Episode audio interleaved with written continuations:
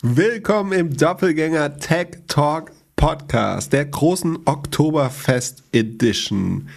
181, 20.09., 21.09., wenn ihr das hört. Diesmal hört ihr es bestimmt auch wieder früh morgens und nicht wie am Wochenende ein paar Stunden später, weil irgendwas mit unserem Hoster nicht so ganz funktioniert hat.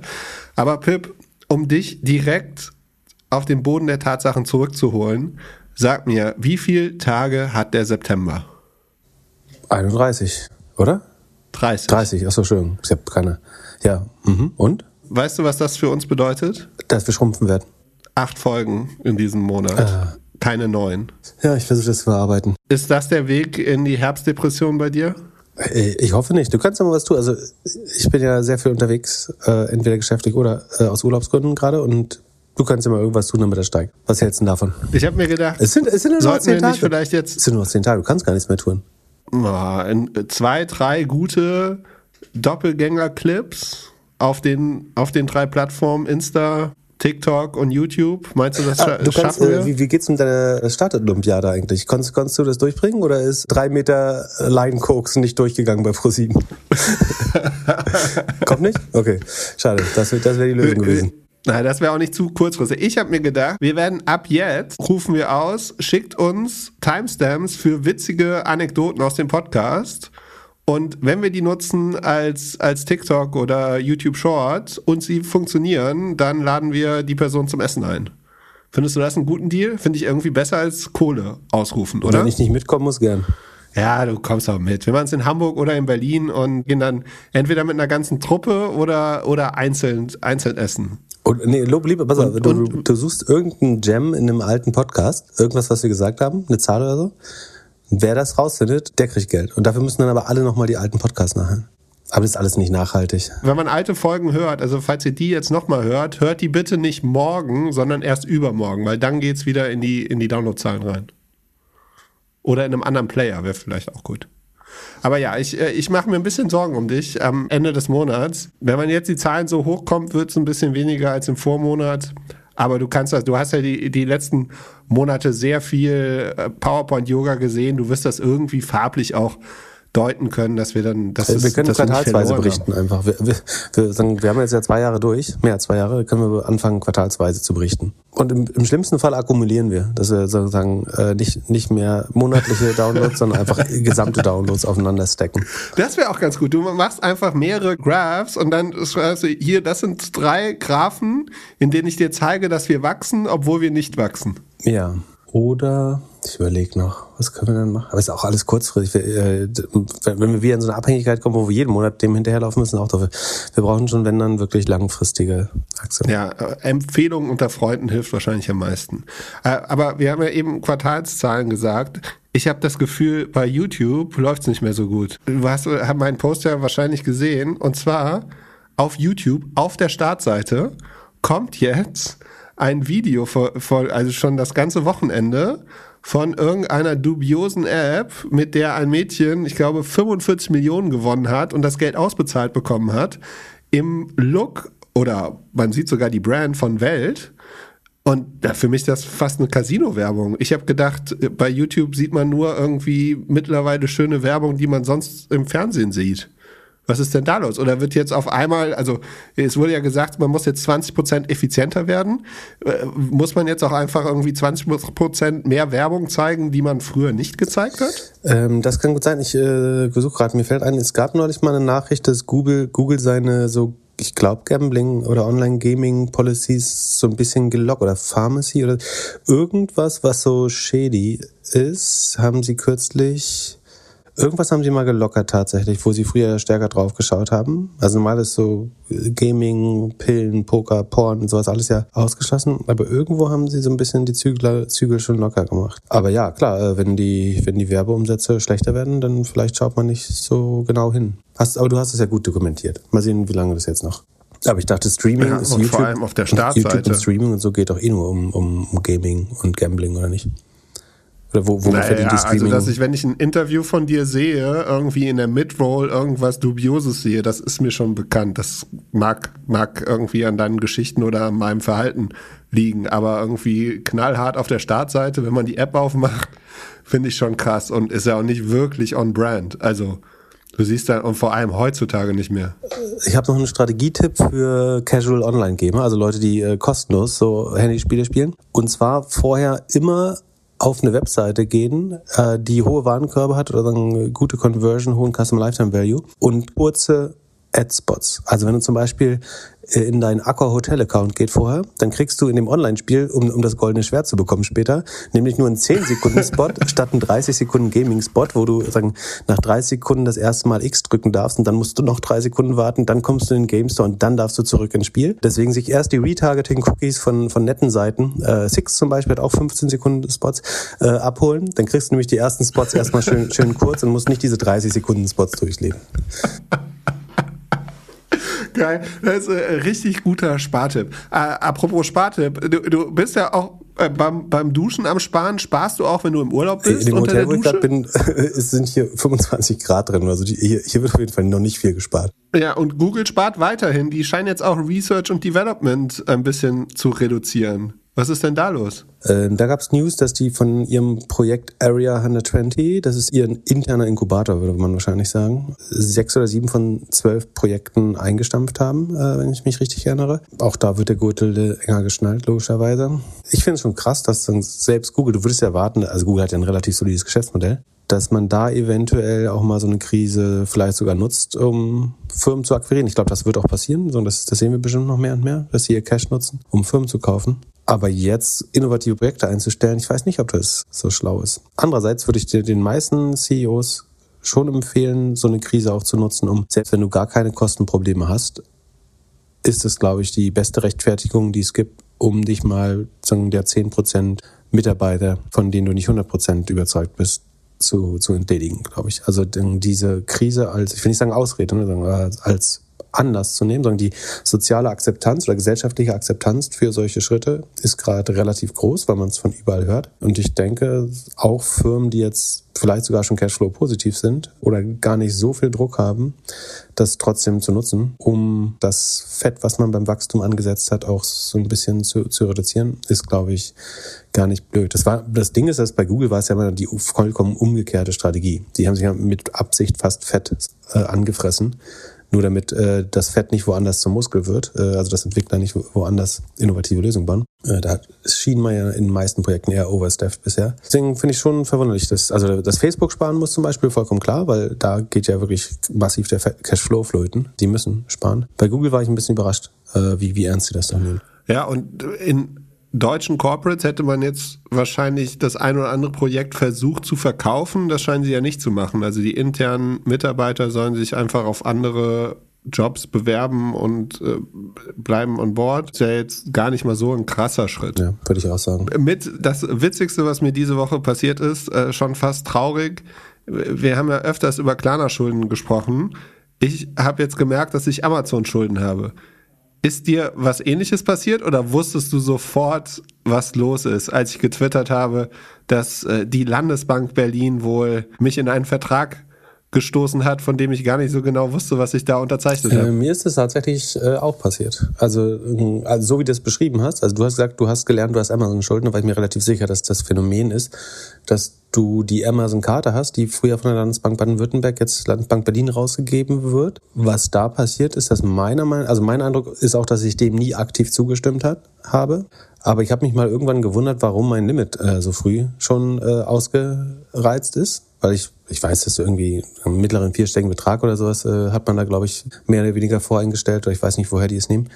Ähm, dann habe ich mich gewundert, dass ich das nicht mehr zur Verfügung habe. Dann habe ich gemerkt, dass sie im letzten Monat gar nicht das ganze Geld eingezogen haben, was sie ausgegeben haben, sondern die haben sozusagen mir frei, also sie haben nur 50 Prozent meiner Ausgaben von per Lastschrift eingezogen vom Konto und den, den Rest auf dem Konto gelassen, obwohl ich nie um Ratenzahlung gebeten habe oder um irgendeinen Zahlungsmodus anders als äh, jeden Monat mein Geld sofort auszugleichen. Äh, und was ich auch erlebt habe, äh, ist, dass die manchmal sogar anrufen. Also da kam so ein, äh, eine sächsische Mitarbeiterin im Callcenter rief an, äh, ich glaube aus Dresden tatsächlich auch oder irgendeine sächsische Nummer, wenn ich mich recht erinnere, die dann gesagt hat, wollen Sie einen kostenlosen Kreditrahmen zu 0% Zinsen haben. Also Sie können einfach von Ihrer Amazon-Karte jetzt 2.000, 3.000 Euro, überweisen Sie es einfach, haben Sie für 0% Geld quasi von uns bekommen. Das scheint aber auch nicht dauer, also diese 0% scheinen dann, hat jemand auf Twitter auch geschrieben, dass es eher eine Promotion ist und irgendwann hast du dann fast so Dispo-Zinsen äh, da drauf. Also die ver versuchen schon, dich so aktiv in ein Kreditverhältnis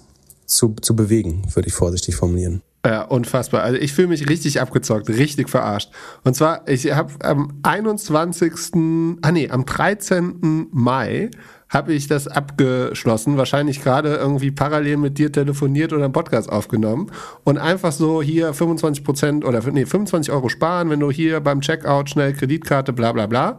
Und irgendein ein Kollege von mir oder Freund Marco hatte damals irgendwie auch erzählt, ja, man spart damit oder kann irgendwie Punkte, Punkte sammeln und so weiter und es würde sich lohnen.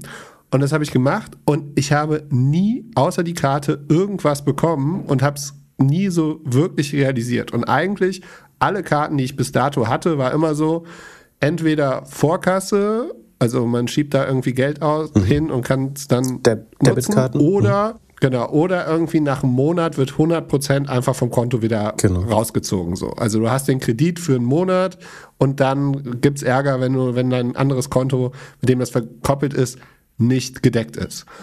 Und es kam irgendwann habe ich mal versucht, mich online anzumelden, weil ich mir das angucken wollte, aber es hat nicht so ganz geklappt. Und jetzt habe ich herausgefunden, die haben mir damals im Mai eine 1 Cent Überweisung geschickt mit Zugangsdaten.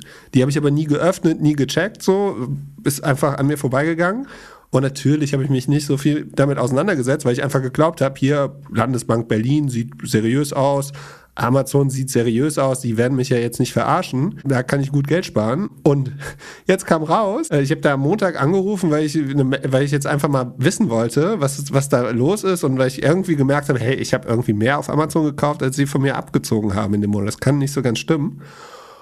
Ja, und dann äh, haben sie gesagt, ja, sie schicken mir jetzt die Zugangsdaten mit der 1-Cent-Überweisung. Das war vor mehr als 24 Stunden. Ich habe leider noch nichts, deswegen kann ich immer noch nicht sagen, um wie viel Geld es sich handelt. Ich glaube, ich habe so 400, 500 Euro in den Sand gesetzt, weil die einfach nur 5% immer abgezogen haben. Also wenn ich, wenn ich für 100 Euro was, mhm. ja, wenn ich für 100 Euro was gekauft habe, haben die mir im nächsten Monat wollten sie einfach nur 5 Euro von mir und den Rest haben sie monatlich für 1,17% verzinst. Das Limit war irgendwie 3500 Euro, das habe ich nie, nie geschafft so. Belastet sind jetzt irgendwie 2000 Euro und in der nächsten Folge kann ich euch wahrscheinlich nicht sagen, wie viel Geld ich da in die Tonne geworfen habe. Parallel habe ich halt immer wieder Punkte und Ermäßigungen auf Amazon gesehen, aber so verarscht habe ich mich lange nicht mehr gefühlt. Äh, ich bin gerade auch in den Bäcker. Ich sehe gerade, bei mir ist es schon wieder eingestellt. Oder ist also, falls das jemand vom Verbraucherschutz hört, gerne mal melden. Ich finde das echt krass. Und die Kooperation scheint zu Ende zu gehen, habe ich gesehen. Also das, äh, aber wahrscheinlich wird dann die nächste Bank es ähnlich machen. Vielleicht mal gucken. Gut. Ach nee, da haben sie es noch voll ausgeglichen. Ist auf jeden Fall deutlich einfacher es zu aktivieren als zu deaktivieren. Daran erinnere ich mich noch. Was für eine Abzocke. Ich habe dich ja noch nie so naja, erregt. Immer wenn mir sowas passiert, denke ich, oh, guter Content für den Podcast. Wahnsinn. Na gut, aber so dumm muss man erstmal sein. Also mir, ich bin drauf reingefallen. Ich hoffe, euch ist es nicht passiert und ihr passt besser auf. Es handelt sich hierbei nicht um Anlageberatung. Keine spezifischen Kauf- und Anlageempfehlungen. Keine Anlageberatung, keine Rechtsberatung, keine Steuerberatung und auch keine Aufforderung zum Kauf oder Verkauf von Wertpapieren. Die Verantwortung für solche Trades liegt bei euch. Philipp und Philipp haften nicht für eure Verluste. Philipp und Philipp und Philipp können die Risikodisposition der HörerInnen nicht einschätzen. Ihr entscheidet selber, was ihr kauft und tragt dafür auch die Verantwortung. Alles könnt ihr auch nochmal unter doppelgänger.io slash Disclaimer nachlesen. Ein bisschen Aktien schauen, scheint ja alles wieder irgendwie Richtung Süden zu gehen, aber die WIX-Aktie, die geht ab. Was ist denn da passiert? Bei Wix hat ein aktivistischer Investor äh, bekannt gegeben, dass sie einen 9% Anteil äh, aufgebaut haben. Daraufhin ist die Aktie so 10, 15% hochgegangen. Der Investor Starboard Value äh, nennen die sich. Wix kostet nur noch, ich glaube so 2, 3 Milliarden Sekunde, muss ich tatsächlich schauen. Ja, also in der Zwischenzeit, für alle, die jetzt die ganze Zeit über den Namen gelacht haben, es ist ein Webseitenbaukasten, in dem man ganz schnell eine, eine Webseite bauen kann. Ähnlich sowas wie Squarespace oder Jimdo äh, oder oder genau. oder. Es kostet noch 4 Milliarden, das ist ungefähr dreimal der Umsatz. Und sie wachsen nicht mehr so schnell. Ne? Sie, äh, Sekunde, es ist auch im Sheet. Wachstum Netzquartal war nur noch 9% gegenüber Vorjahr haben noch keinen operativen Gewinn, aber sie sind knapp Cashflow positiv. Ich würde es inzwischen fast weniger mit Technologie, also eher mit Hosting vergleichen. Das, also das Gute an dem Business ist, du hast sehr lange, relativ berechenbare Verträge. Also du kannst die Churn und Customer Lifetime Value oder den Net Present Value der zukünftigen Zahlung der Hosting- und äh, Website-Bilder Kunden eigentlich relativ gut ähm, berechnen. Ähm, es macht die Kundenakquise äh, sehr effizient, aber es gibt dem Modell auch relativ viel Sicherheit. Deswegen kann es sein, dass da jemand bei dreimal Umsatz, das ist so auf dem Level, GoDaddy ist die größte Hosting-Company der Welt, die sind auch äh, ziemlich genau bei dreimal Umsatz interessanterweise, wachsen auch mit neun Prozent. Von daher kann es sein, dass jemand glaubt, und die Hosting-Branche hat traditionell viel Private Equity Aktivität wegen der guten Cashflows und der hohen äh, Predictability. Von daher kann es sein, dass die darauf hoffen, also entweder werden die sagen, wir nehmen hier kräftig Kosten raus und drehen es äh, ins Plus und versuchen irgendwie bei dem Nullwachstum zu bleiben und haben dann ein sehr berechenbares Modell. Oder sie hoffen vielleicht, dass das irgendwann als, als Add-on für irgendein noch größeres Hosting-Business äh, interessant wird, das an der Börse ist. Das wäre so meine Erklärung. Auf jeden Fall fand die Börse es erstmal gut, dass da jemand äh, reingeht. Die Firma war bisher, glaube ich, in der Hand der israelischen Gründer, wenn ich mich recht erinnere. Ja, aber die Börse mochte es. Davor haben sie auch stark verlassen, verloren. Die waren mal bei 350, jetzt sind sie noch bei 85. Ähm, also sind gut runtergegangen in der Zwischenzeit. Und ich, ich glaube, sowas werden wir halt ganz viel sehen jetzt in nächster Zeit. Also einerseits Übernahmen, Konsolidierung, äh, die, die Großen kaufen, die Kleinen, die Billigen. Wer Cash hat, sollte das eigentlich nutzen, um jetzt bei den Kursen, äh, also nicht, nicht Investoren, sondern Firmen, sollten ihr Cash jetzt eigentlich einsetzen, um bei günstigen Multiples Konkurrenten einzusammeln nochmal, wo das geht. Von daher ist es gar nicht so überraschend.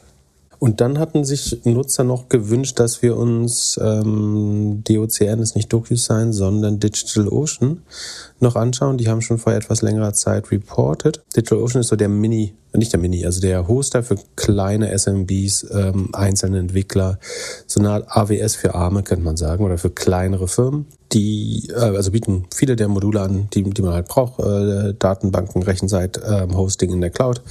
Ähm, also wenn man jetzt eine eigene App bauen will oder eine kleine Website oder irgendeine andere Applikation, dann äh, wäre das so der, der Go-To-Ort für Entwickler.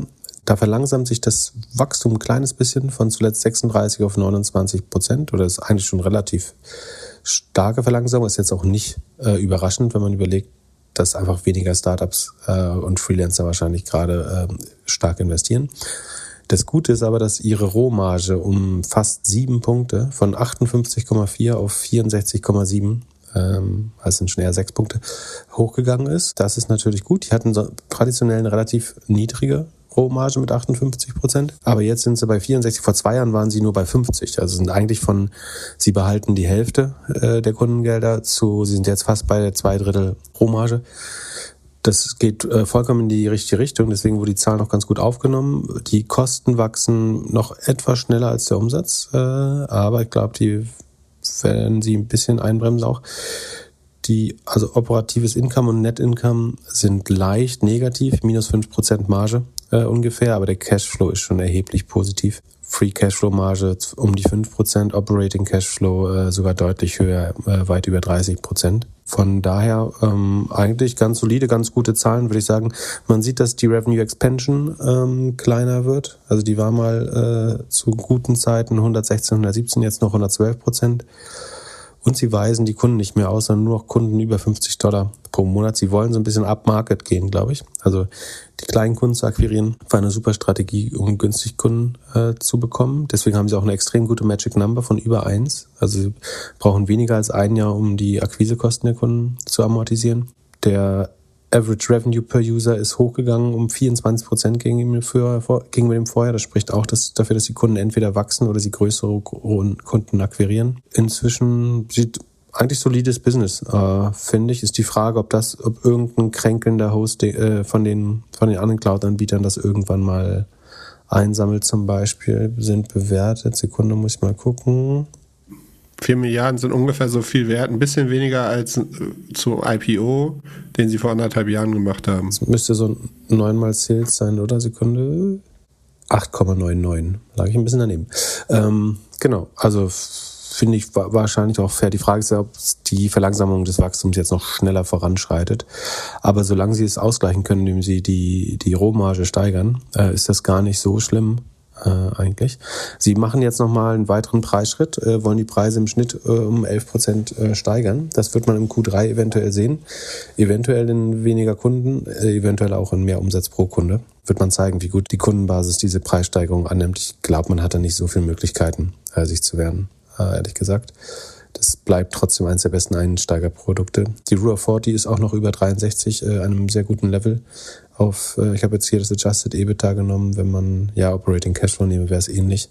Mit Free Cashflow wäre es immer noch deutlich über 40 oder um die 40. Von daher eigentlich alles gut äh, bei DigitalOcean, würde ich sagen.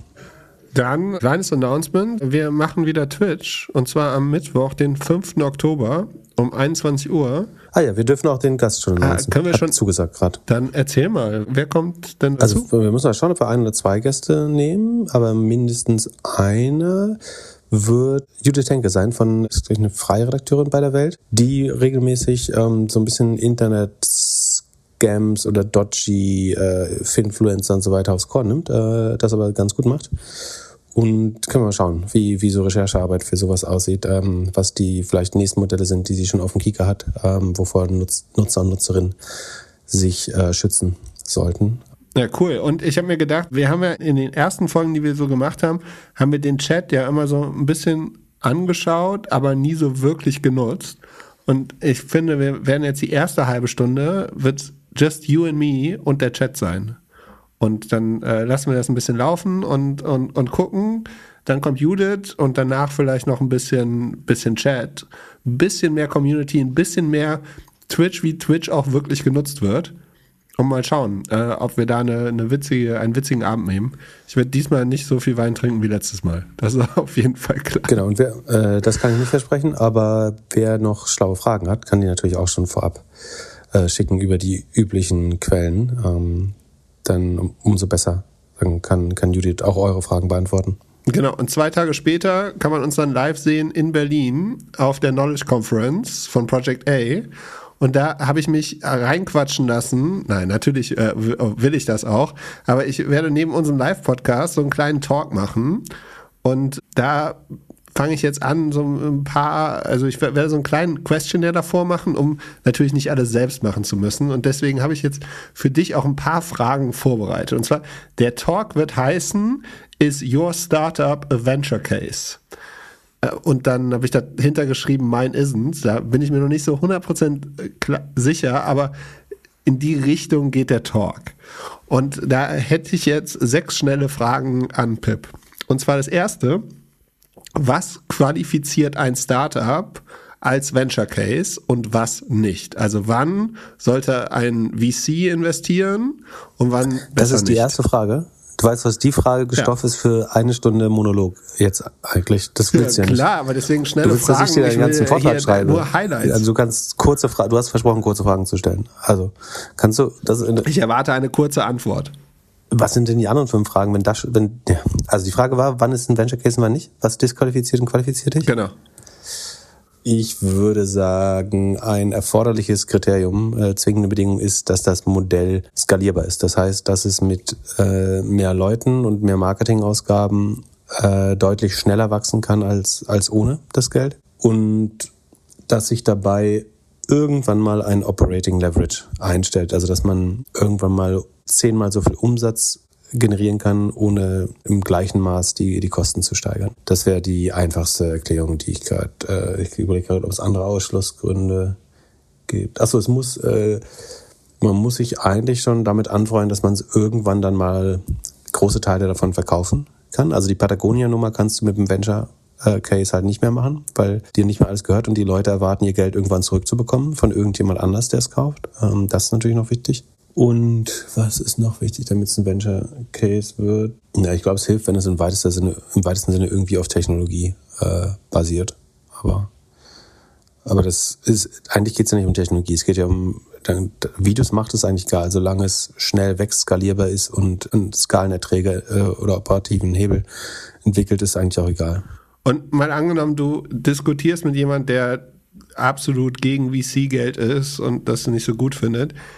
Hättest du ein Lieblings-Startup oder jetzt großes Unternehmen, äh, an dem du erklären würdest, warum VC so unglaublich gut war? Und äh, also gibt es so deine Lieblingsgeschichte von, keine Ahnung, Google aus der Garage oder Amazon oder irgendwas anderes, was du täglich nutzt und du bist einfach happy, dass das durch VC so groß geworden ist? Also die man mehr oder weniger überreden musste, überhaupt VC zu nehmen und es dadurch dann sich deutlich besser entwickelt hat? Puh, fällt mir auf Anhieb nichts ein.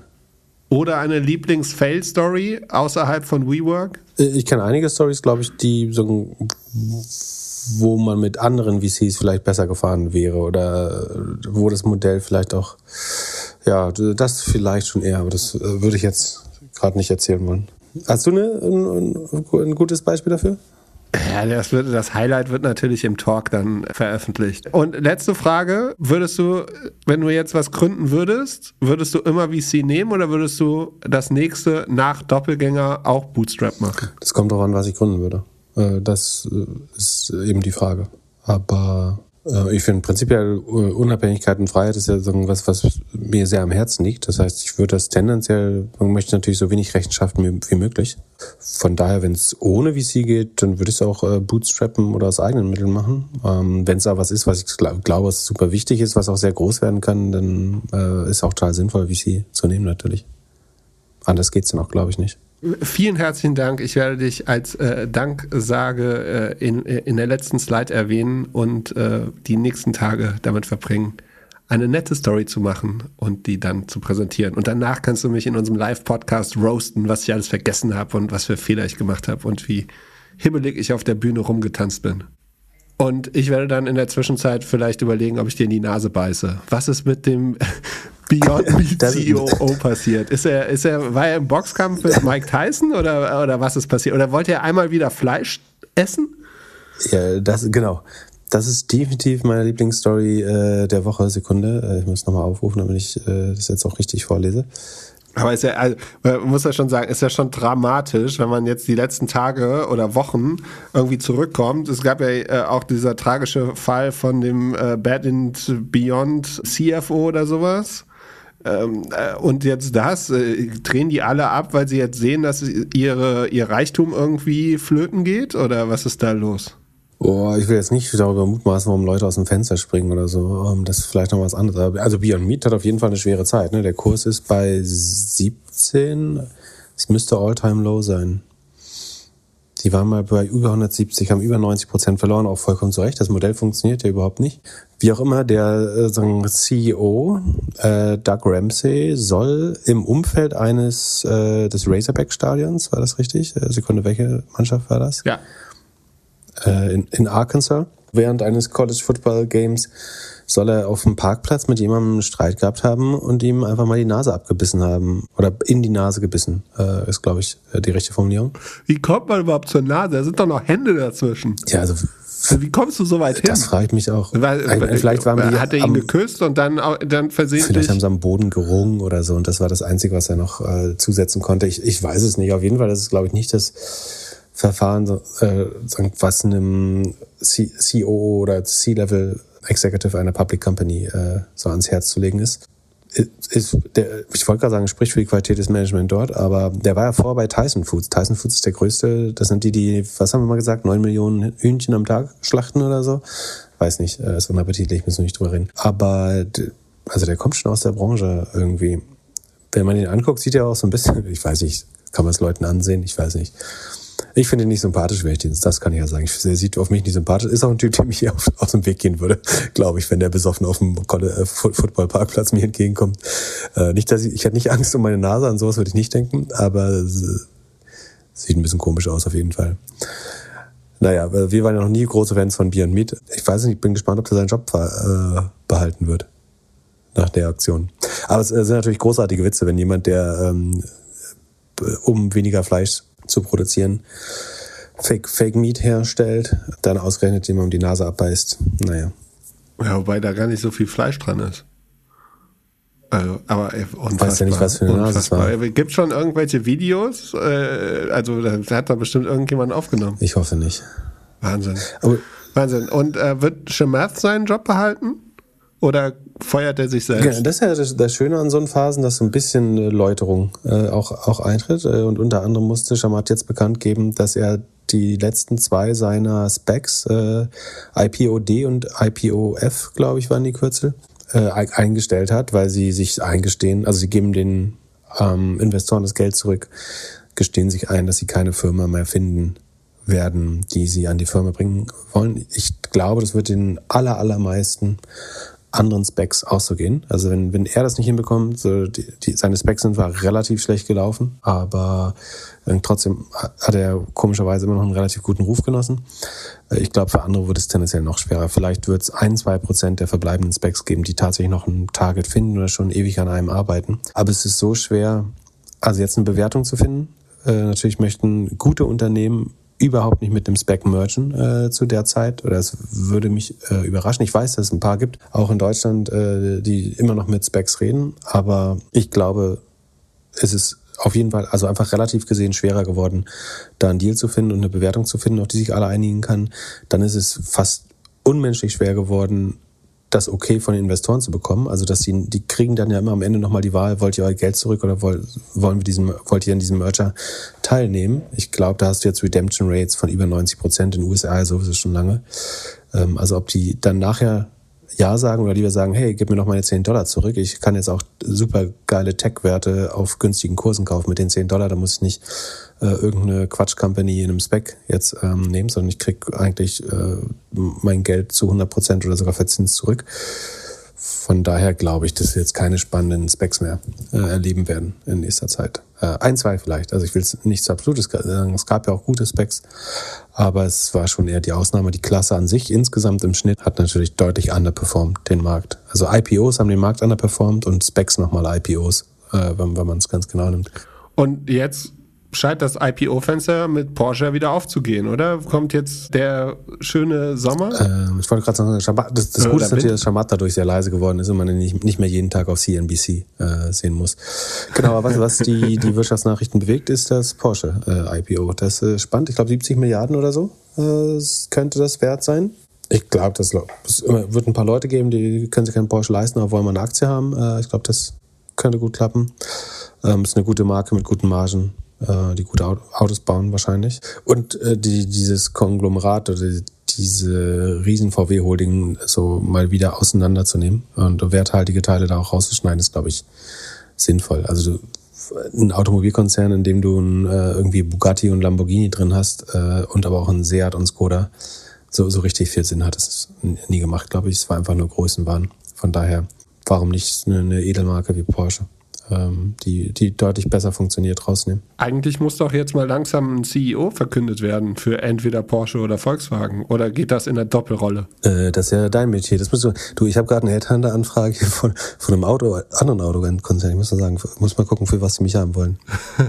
Ach nee, ist nur die Consulting-Tochter. Da darf ich Google Ads buchen. Nee, ne, vielleicht nicht. Also wenn die alles so gut machen wie Recruiting, deutsche Autoindustrie, dann sehe ich da auch schwarz. Und sonst letzte News hier auf unserem Board. Spotify bringt Audiobooks nach Amerika. Über 300.000 Titel starten. Haben wir das nicht schon längst in Europa? Hörst du Audiobooks auf Spotify? Es gibt, glaube ich, ein paar, aber sie haben jetzt sagen, für US-Users das erste Mal so einen Katalog für, von 300.000 Titeln äh, akquiriert, sodass das ihre Säule, war das Säule C? Ja, ne? D, D, F fehlt noch. Nee, was war D? D wusstest du schon. Was war D? Gaming? Nee. Ja, das müssen wir nochmal nachhören, aber es war auf jeden Fall eine witzige Slide. ja, genau. Also auf jeden Fall macht man jetzt Double Down on Audiobooks. Könnte so ein bisschen gefährlich sein für die wenigen Nutzer, die, die das Amazon-Abo wegen Audible haben. Also dann könnte ich das alles nur in Spotify hören. Bräuchte ich Audible nicht mehr äh, als Audiobook-App. Oder sie haben sich die Strategie von Click angeschaut und wollen Best auf alles machen. Moment, wo funktioniert die App? Ich glaube, ich habe die App gelöscht. Ah nee, Moment, ich habe sie immer noch. Nee, funktioniert immer noch nicht. Kann ich dann in Zukunft auch irgendwie mein Lieblingsbuch auf Spotify hören? Wird das sein? Äh, wahrscheinlich werden sie das doch auch bald dann anbieten, oder? Dass ich jetzt den, äh, das neue Businessbuch, was ich gerne mir kaufen würde und auch anhören würde, dass ich das dann für 99 oder so äh, in der Purchase irgendwie kaufen kann. Was dachtest du denn, was Audiobooks sonst sind, wenn ich das? Ja, kostenlos Audiobooks. Ach so, ach so, dass du, ach so. Ich hätte es tatsächlich so verstanden, dass sie es in den bestehenden Katalog ein aufnehmen. Äh, In-App-Purchase, da müssen sie es ja wieder mit. Hm, ist die Frage, ob kriegst du da bessere Gross Margins als mit der Musikindustrie hin? Ich vermute nicht, vor allen Dingen, weil du wieder, du musst wieder Geld mit äh, Apple teilen. In-App-Purchase wäre relativ doof. Dann müsstest du eher sagen, du machst nochmal so ein extra Abo-Book-Club oder so um das du im Internet abschließt, für einen Aufpreis. Und dafür kriegst du die, die besten Bücher inklusive. Das wäre wahrscheinlich vom Modell spannender als In-App-Purchases, würde ich denken. Aber also ich, kenn, ich kenn, weiß ehrlich gesagt nicht die Marge. Ich hätte es jetzt eher so gelesen, dass sie einmal Geld ausgegeben haben, um diese 300.000 Titel sich zu sichern. Werden wir noch rausfinden. Hattest du schon Zeit, auf Netflix zu verbringen? Äh, nee, leider überhaupt nicht, äh, ehrlich gesagt. Hast du die neue, hast du noch nicht die neue Doku äh, über Wirecard gesehen? Leider nicht, deswegen habe ich das Thema auch verschoben. Aber wenn du sie gesehen hast, darfst du mir gern schon sagen, äh, ob es wert ist, damit anzufangen. Also ich äh, werde es nicht spoilern, aber ich war positiv überrascht. Okay. Also ich habe auch nochmal, wir haben das ja gut verfolgt. Der Podcast ist ja eigentlich durch Wirecard gestartet. Äh, da du, du mir in kurzen Nachrichten gesagt hast, dass ich da besser keine Aktien kaufen sollte. Ja, ich habe immer noch, immer wieder noch was Neues gelernt äh, und es ist echt bemerkenswert, die Geschichte. Ja, sehr schön als Doku verpackt, kann man sich angucken wenn man das Gefühl hat, wir haben jetzt nur eine ganz kurze Mittwochsfolge abgeliefert. Das Lustige ist ja, ich, ich bin gerade auf der Konferenz, die 2019, also vor drei Jahren und ein Jahr bevor wir gestartet haben im Podcast, wo mir quasi bewusst geworden ist, dass irgendwas mit Wirecard äh, nicht stimmen konnte, weil ich hier durch Hörensagen äh, erfahren habe, unter anderem, wofür die Kreditkarten, die sie herausgeben, eingesetzt werden. Dann schon dachte, hm, da kann was äh, nicht stimmen, äh, wenn, wenn das äh, ihre echten Userzahlen und äh, Issuance-Zahlen sind dann äh, kann das nicht 100% seriös sein. Jetzt drei Jahre her. Äh, die Story wurde tatsächlich da noch nicht erzählt. Mm, ja, weiß ich, ob wir die. Aber ich habe es ja mal, ich habe es in der erst, in ein, also in der Folge, wo wir jetzt erstmal drüber geredet haben, haben wir, glaube ich, hab über einen der Use Cases, ich glaube Tickets kaufen oder so war das, oder Sneaker äh, Drops oder so äh, faken, hatten wir, glaube ich, schon mal erklärt. Kann man sich nochmal anhören. Wir sagen nicht ja. in welcher Folge. Vielleicht müsst ihr ja. dann nochmal durchhören und unseren September äh, retten. äh, da haben wir schon unseren Cliffhanger. Ähm, also in einer Folge erklären wir, wie man ein Jahr vor der Financial Times hätte herausfinden können, dass Wirecard Schrott ist. Genau. Und in der nächsten Folge erkläre ich dann, wie viel Amazon-Schulden ich habe. Falls ihr witzige äh, Clips habt, die wir nutzen sollen in der Verbreitung von Bildmaterial, schreibt mir gerne. Äh, schreibt uns eine E-Mail an podcast.doppelgänger.io, wenn ihr Fragen habt oder Anregungen. Und sonst äh, sehen wir uns auf Twitch in ein paar Tagen, also dauert noch ein bisschen, 5. Oktober. So, und im Podcast. Ich hätte jetzt noch eine Aufgabe für dich, Pip. Kannst du bitte bis nächste Folge uns herausfinden, an welche Bank man jetzt nutzt, um schnell an Kreditkarten zu kommen? Äh, könnte ich versuchen raus. Ähm, ja, ich äh, fra frag mich mal rum. Das, äh, sind auf jeden Fall genug Verbrecher, äh, die das wissen könnten. Ähm, mal schauen. Also, ähm, viel Spaß. Warte mal, Sekunde, wann nehmen wir denn auf? Freitag? Eine schöne Woche. Freitag. Ja, müssen wir irgendwie, kriegen wir schon hin. Live vom Oktoberfest. Äh, ich hoffe nicht. Bis dann. Ciao, ciao. Ciao.